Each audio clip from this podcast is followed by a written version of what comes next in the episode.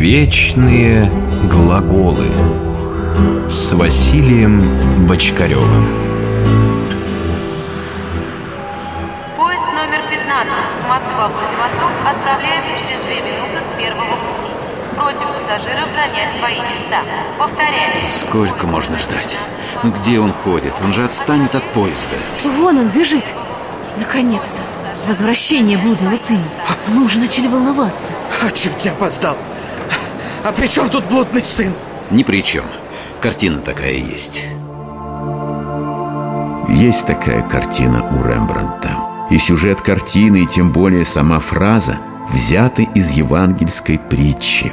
Когда Иисус услышал, что фарисеи и книжники упрекают его в том, что он общается с грешниками и даже ест с ними, вместо того, чтобы презирать их за грехи, то рассказал им в назидание притчу о том, как у одного богатого человека было два сына.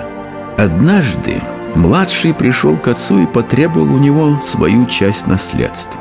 Получив свои деньги, младший сын отправился в далекие края. Он был опьянен богатством и свободой и решил не отказывать себе ни в чем. И неудивительно, что через какое-то время он разорился, и он нанялся пасти свиней. Но беда не приходит одна. В той стране настал голод, и несчастный был бы рад есть корм, который давали свиньям, но ему не позволяли этого. И тут он вспомнил об отце. Сколько наемников у отца моего избыточествуют хлебом, а я умираю от голода. Встану, пойду к отцу моему и скажу ему, «Отче, я согрешил против неба и пред тобою, и уже недостоин называться сыном твоим.